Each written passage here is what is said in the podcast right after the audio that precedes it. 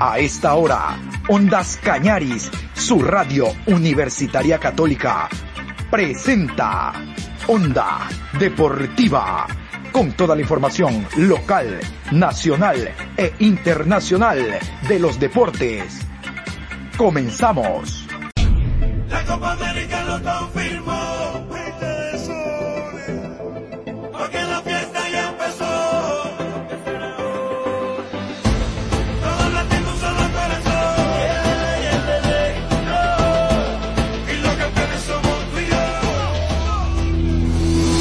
Hola, ¿qué tal? ¿Cómo le va? Buenas tardes, mi querido Juan Pablo. Aquí estamos nosotros para generar información deportiva durante los próximos 30 minutos. Estamos a través de Ondas Cañaris, hoy miércoles 19 de mayo, programa 737. Vamos a iniciar para hablarles de, habíamos indicado en la mañana, de que hoy íntegramente nos vamos a referir al tema de Copa Libertadores de América, Copa Suramericana, porque el día de ayer jugó Independiente del Valle. Lamentablemente Independiente del Valle cayó en la ciudad de Lima ante Universitario. Eh, do- eh, a ver, perdió tres tantos a dos. Eh, matemáticamente no tiene ninguna opción ya el cuadro ecuatoriano, está clasificado Palmeiras, está clasificado Defensa y Justicia y hay que luchar por intentar llegar a Copa Suramericana. Todos los terceros mejores ocho, los mejores terceros de los ocho grupos pasan a jugar con los primeros de los ocho grupos de Copa Sudamericana. Bueno, puede darse un partido si es que clasifica primero MLE, MLE Independiente, pero no nos adelantemos.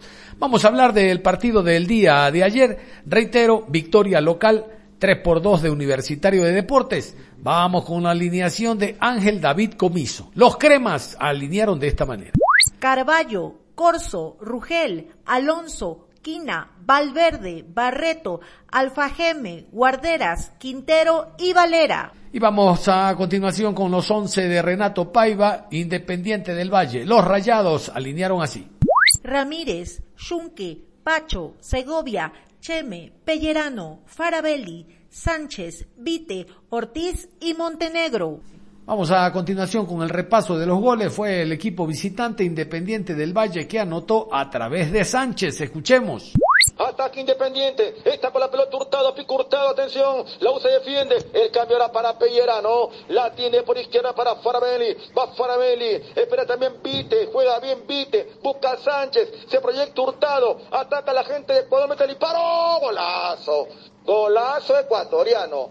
Golazo independiente en una defensa esperando un poco, se retrasaba, atención, retornaba, ya aparece con toda atención. El número 7 buscó meterse por izquierda, Sánchez, cuando no este señor Sánchez, que nos hizo la fiesta la fecha anterior en Ecuador, donde nos golearon 4 a 0, y acá aparece Sánchez, lo espera un poco Corso, le deja acomodarse, mete el disparo y consigue el primero, el cuadro ecuatoriano, Corso, lo escaneaste, debiste marcar y quitar, se acomodó, y arriba golazo de Sánchez, uno para Independiente, cero para Universitario y Deportes, recién sobre los ocho minutos de la parte inicial. Gol. Voy contigo, Gino Pomar. Atención, recién eh, comenzando el compromiso. Apareció por izquierda Sánchez y pone el primero golazo el cuadro ecuatoriano aquí en Monumental. Gracias, Jorge. Lo dijiste claramente, ¿no? Golazo desde el lado izquierdo, apuntando al arco, al parante izquierdo, justamente del portero Carvalho, que nada tuvo que hacer. Muchas, muchas veces le dije, no llegaba, pero definitivamente en este tiro no llegaba. Por más que esté mejor ubicado, Carvalho no llegaba. Un golazo desde el sector izquierdo, remate fuerte, a media altura que vence la resistencia del portero universitario. Mal comienzo. Mal comienzo para la UCO que había perdido la pelota en los primeros minutos y está adelante en el marcador el elenco 4 2. Partido fue terrible para el elenco crema. El tanto del empate para los cremas llega a través de Alex Varela, la alegría de los colegas de Radio Ovación de Perú. Para la U de para abajo, cuidado, pega, Valera abajo y para gol, gol, gol, gol, gol. Gol merengue contra todos. Aparece el torpedo Valera, por fin, por Dios, apareció Corso. En una proyección sensacional, en una contra letal. Tenía que hacer así, atención. Tenía que aparecer la respuesta ya de la U. Corso por derecha y el torpedo Valera siguiendo la jugada. Atención, pone el botín, cruza el disparo, vence Ramírez y empata Perú. Y empata la U. Empata Valera. Gol crema, atención, aquí le pega con todo el torpedo para Universitario y Deportes. Gol peruano. Gol de Universitario. Aquí en el Monumental empata la cuenta 1 a 1. Gol. Logró despertar por derecha Corso porque estaba en deuda por ese lado. Logró proyectarse y aparece Valera que la que, que sabe y conduce bien el ataque y finiquita todo. Pone el empate Pepe Lucho. Universitario y Deportes 1 a 1. Atención. La cuestión tiene que ser así. Estamos en casa y ningún visitante tiene que hacer lo que quiera en el Monumental. Están 1 a 1. Pepe Lucho, te escucho. Jorge, por cosas como esta, el fútbol es extraordinario, porque la U estaba más cerca de, recibir el segundo que de empatarlo, pero apareció Corso, recibió una pelota larga, le ganó muy bien el duelo individual a Sánchez, el autor del gol independiente del Valle, Corso gana muy bien por velocidad, mete el centro y aparece Valera, en su primera intervención importante para ponerle uno a uno. Qué hermoso es el fútbol, porque la U no jugaba bien, pero logró el empate con, un buena, con una buena jugada de Corso por derecha. Varela nuevamente marca el desequilibrio para el cuadro local. Varela, Alex, la segunda para Universitario. Arranca la U, se mete Quintero, atención, el pane para abajo, manotazo y para gol. ¡Gol!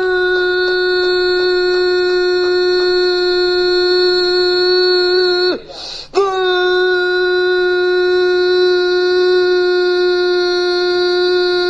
¡Peruano! Apareció el chiquitín, buscaba reventar la red ecuatoriana.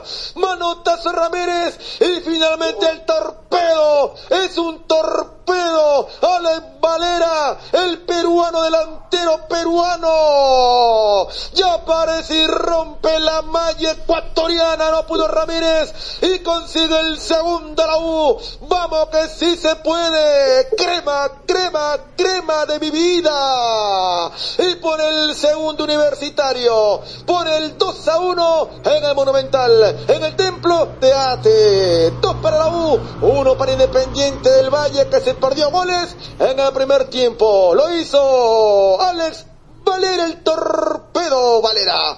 Gol. Nuevamente en la foto del tanto de universitario aparece, recupera a Gerson Barreto en el medio, se la sirve a Quintero, remata, da rebote Wellington Ramírez y de rebote por el sector izquierdo aparece Alex Valera, ya lo gana el conjunto Crema 2 a 1, escuchamos a Gino Pomar. Es lo que había que hacer al leer. Cuando se hace presión en la salida, se busca el error del rival. Eso es lo que consiguió Universitario. Por eso le reclamamos a todos los equipos del fútbol peruano, cuando juegan partidos internacionales, presionar, marcar, molestar al rival. Es lo que hace el contrario y no los equipos peruanos. En esta oportunidad lo hicieron. En una salida, presionaron, quitaron la pelota, la consiguió Quintero, remata, bloquean a medias y viene Valera que está donde tiene que estar, esperando el error, buscando el remate y convierte el segundo para Universitario de Deportes. Así se juega la Copa Libertadores, presionando, El tanto del empate transitorio a través del argentino, el Titi Ortiz. Escuchemos. En ovación, arranca Segovia, el pasará para Pellerano, dispara pelota abajo, el titi, titi, titi, titi, titi, titi, Ortiz, titi, Ortiz, pero arriba gol. Gol ecuatoriano. Gol independiente del Valle.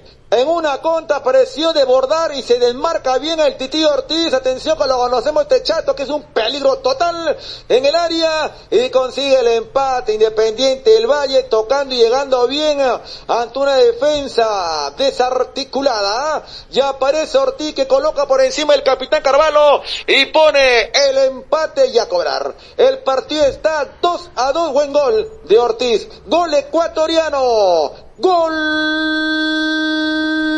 Se va la U, respuesta rápida, cierra con todo Pacho, y viene Pepe Lucho Sueldo. ¿Qué pasó con el equipo Crema? Pepe Lucho llevó el empate. Atención, sobre los 15 minutos del segundo tiempo. Te escucho, José Luis, va a haber cambio en Independiente. Sí, Jorge, de los cuatro goles es el mejor, colectivamente un golazo, Independiente del Valle, penetraron a la U por la zona central, Junque, que es el defensor, se soldó por el medio, generó la jugada, le metió una muy buena pelota, justamente al Titi Ortiz, que define de gran manera la pica, golazo de Independiente del Valle, lamentablemente la U no pudo mantener la ventaja que era tan importante.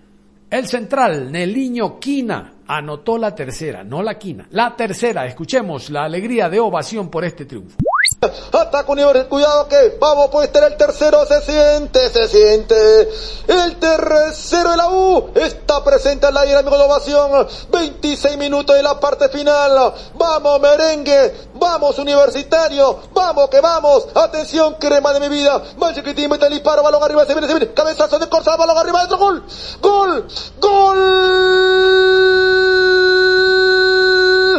Gol.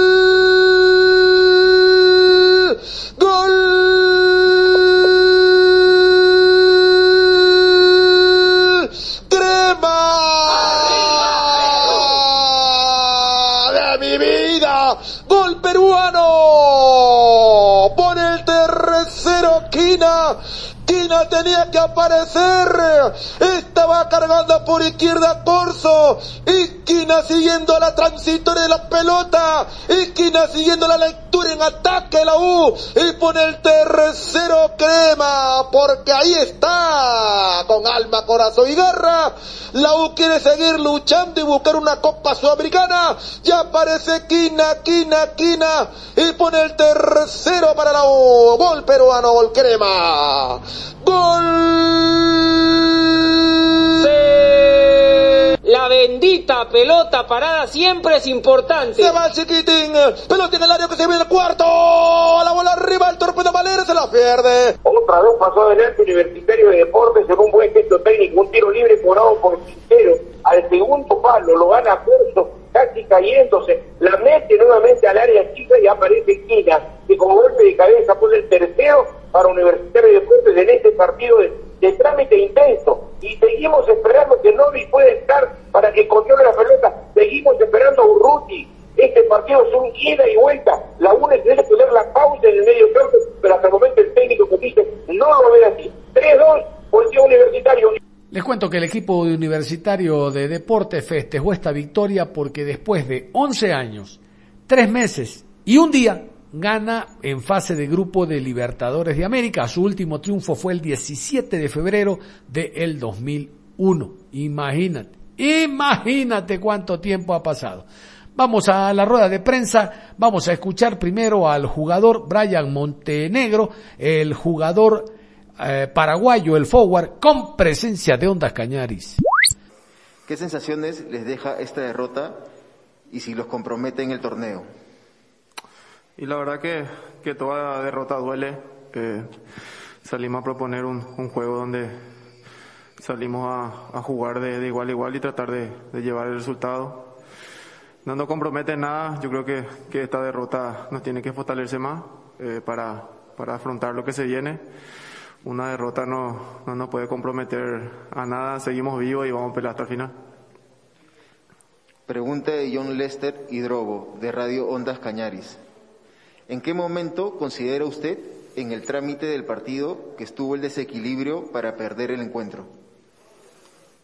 Desequilibrio no sé, pero yo creo que, estuvo más en, las ganas de, querer ir a, ganar el partido. Eh, lo buscamos por, por todos los lados y lastimosamente no, no se dio los goles y yo creo que, que de contra tuvieron, tuvieron ellos y aprovecharon y, y bueno, son, son cosas que pasan, vamos a, a seguir nosotros, tratar de, de mejorar en lo que en lo que hicimos mal, en las cosas que, que tenemos que mejorar y tratar de, de cada uno ser autocrítico del partido que hizo. Tuvieron mucho más la posición que la U y más del doble de remates que ellos. ¿Por qué esa falta de eficacia hoy cuando se vio todo lo contrario en Ecuador? Bueno, la verdad que, como, como decía, tuvimos un poco la falta de eficacia, yo creo más por, por, por apurarnos de, de tratar de, de definir rápido la, la situación y, y bueno, son cosas que pasan, son cosas del fútbol y, y de, lo, de los errores aprende. Pregunta, ¿dónde estuvo la superioridad rival? Como te dije, yo creo que, que nos fuimos superados por el rival, supieron aprovechar los espacios que tuvieron y, y se vio que, que, que fueron un poco más eficaces que nosotros porque llegamos más que ellos y, y ellos fueron solamente eficaces. Las derrotas dejan enseñanzas para mejorar. Pese a esta caída, ¿qué rescatas del equipo? Claro, como te dije, las derrotas son, a uno le tiene que, le tiene que fortalecer. La verdad que, que nosotros como grupo, cada, cada jugador en su línea dejó todo lo que tenía que dejar. Esto es fútbol, eh, a veces se gana, a veces se pierde. Eh, hay que aprender de los errores y, y, y trabajar las falencias. Y es el turno del asistente técnico Juan Martínez, como siempre, que asiste a rueda de prensa tratando de explicar la derrota, con presencia de Ondas Cañares. Con esta eliminación de Independiente de la, la Comebol Libertadores, se pierde un, un objetivo de este semestre. Ahora se juegan todo la próxima semana contra Defensa y Justicia por llegar a la Comebol Sudamericana. ¿Qué les hizo falta para conseguir los resultados en casa, donde debió hacerse fuerte? Buenas noches. Eh, sin duda que el próximo partido nos jugamos ahora la clasificación a la sudamericana. Nos faltó ser más contundentes, nos faltó concretar las situaciones de gol. Esa fue un poco la tónica en los partidos de visita y en casa. Su equipo tuvo una mayor posición del balón.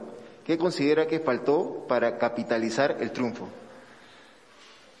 Creo que lo que faltó para capitalizar el triunfo fue hacer los goles. Creo que el primer tiempo tuvimos opciones muy claras y que si hubiéramos concretado esas situaciones de gol, el partido y la dinámica se hubiera tornado diferente, pero no logramos concretar. Ellos fueron muy efectivos en las situaciones que tuvieron y eso marcó la diferencia. ¿Cómo analiza esta dura derrota que lo comprometa en la, en la Libertadores y ahora se deberá luchar en el último por la, por la clasificación a Sudamericana? Lo analizamos desde la mejora que debemos hacer. Eh, esto nos da información de los aspectos del juego en los que tenemos que enfocarnos más. Eh, repito, creo que la eficacia es un, un puntal en ese sentido. Debemos mejorar en concretar todas las situaciones que generamos y eso nos va a ayudar a digamos, en caso de que clasifiquemos en la Sudamericana, a pasar de ronda. ¿Los cambios no dieron el resultado que esperaba para volcar el juego a su favor? Bueno, no es fácil tampoco entrar a resolver el partido. Creo que los muchachos entraron bien, entraron a tratar de buscar nuevos espacios, nuevas dinámicas, pero el partido estaba difícil, ellos se organizaban bien en un bloque compacto y eso no permitió que, los cambios tampoco fueran tan efectivos. ¿Cuáles son los aspectos a mejorar en su equipo? Vuelvo a repetir, nos parece que la eficacia es el principal aspecto a, mejorar, que concretemos más eh, de las ocasiones de gol que generamos, porque generamos mucho. Eh, como tú mencionaste antes, Tuvimos el doble de remates al arco, pero tiene que haber más eficacia en esos remates. Bien, hoy continúan los partidos de Copa Libertadores de América y entre ellos está inmerso el equipo ecuatoriano llamado Liga Deportiva Universitaria de Quito que tiene que enfrentar al Flamengo. Vamos a continuación con el horario y los árbitros para el encuentro de hoy. Partido número 107, miércoles 19 de mayo, en la ciudad de Río de Janeiro, a las 19 horas por el grupo G, Flamengo versus Liga de Quito. Juez central, Alexis Herrera. Línea 1, Lubin Torrealba. Línea 2, Tulio Moreno. Cuarto árbitro, Jesús Valenzuela. Cuarteta venezolana. Asesor de árbitros, Sergio Cristiano. Hoy habrá Copa Sudamericana. Dos equipos ecuatorianos jugarán. El primero será Sociedad Deportiva Aucas, que actúa como local. A continuación, el horario y los árbitros. Partido 104 en la ciudad de Quito. A las 19 horas con 30, miércoles 19 de mayo, por el grupo D, Aucas frente a Metropolitanos. con cuarteta boliviana. Árbitro central, Cristian Alemán. Asistente 1, Edward Saavedra. Asistente 2, Juan Montaño. Cuarto árbitro, Raúl Orozco. Asesor de árbitros, Juan Albarracín. Otro equipo ecuatoriano inmerso en Copa Sudamericana, el Club Sport Emelec, actúa como local en el Capol. Vamos a continuación con los árbitros y horario. Partido 109 en la ciudad de Guayaquil. Miércoles 19 de mayo, 19 horas con 30 por el grupo G. Emelec enfrenta a Deportes Tolima. Árbitro central, Jerry Vargas. Asistente 1, José Antelo. Asistente 2, Ariel Guisada. Cuarto árbitro, Ivo Méndez. Cuarteta boliviana. Asesor de árbitros, Wilson Ávila. Muy bien, vamos a hablar del Club Sport Emelec entonces. Aquí está la nómina. Ayer alrededor de las 22 horas, el Departamento de Comunicaciones del Emelec nos pasó la nómina oficial de los jugadores concentrados por parte del conjunto azul. Aquí.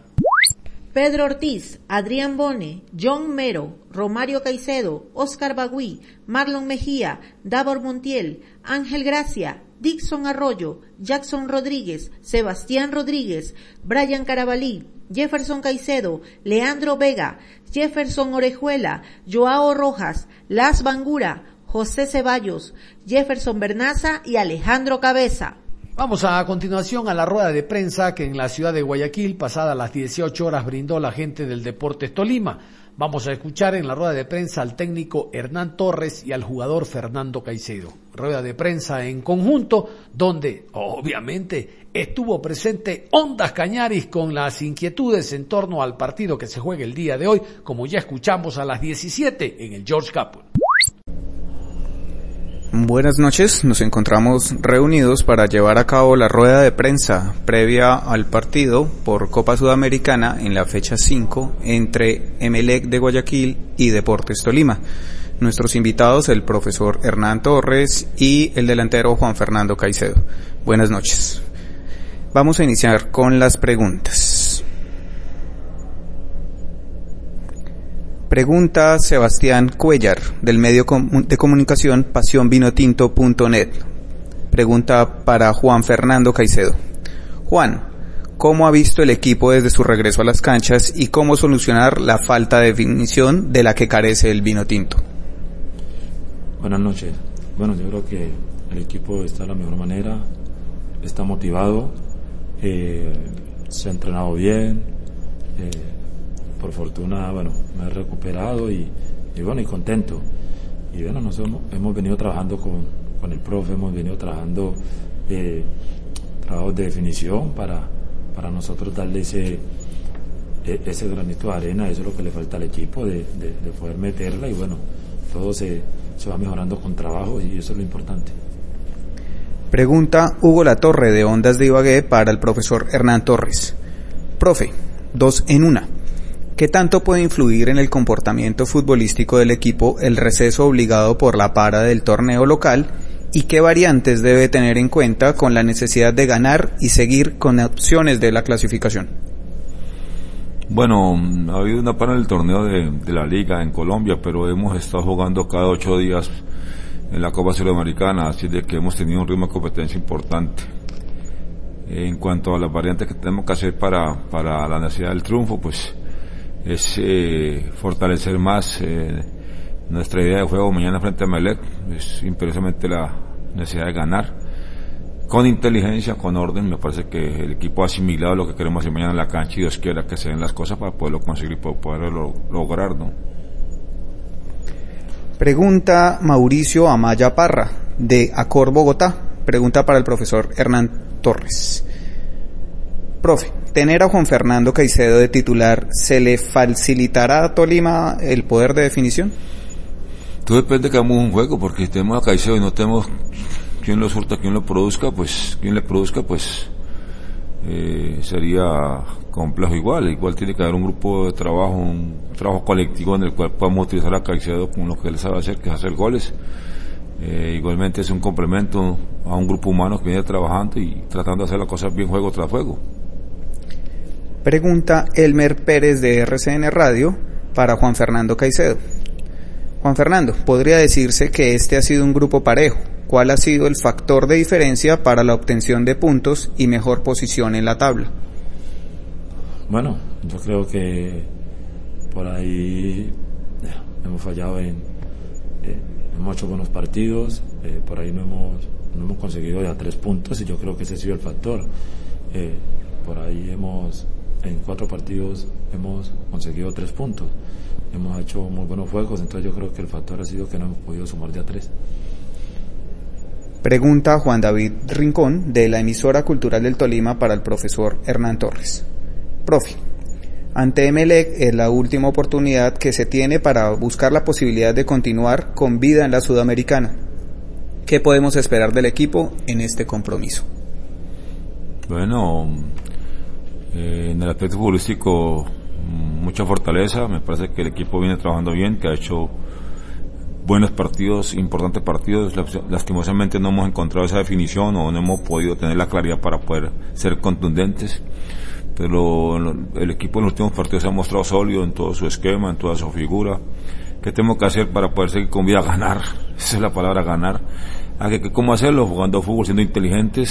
Siendo inteligentes no nos llevar de la necesidad ni del ni de la presión que tiene que haber en el juego los 94, 95 minutos, no tenemos que ser inteligentes y poder terminar siendo ganadores después de los 94, 95 minutos del partido. Mucha inteligencia necesitamos, mucho orden, mucho equilibrio, ¿no?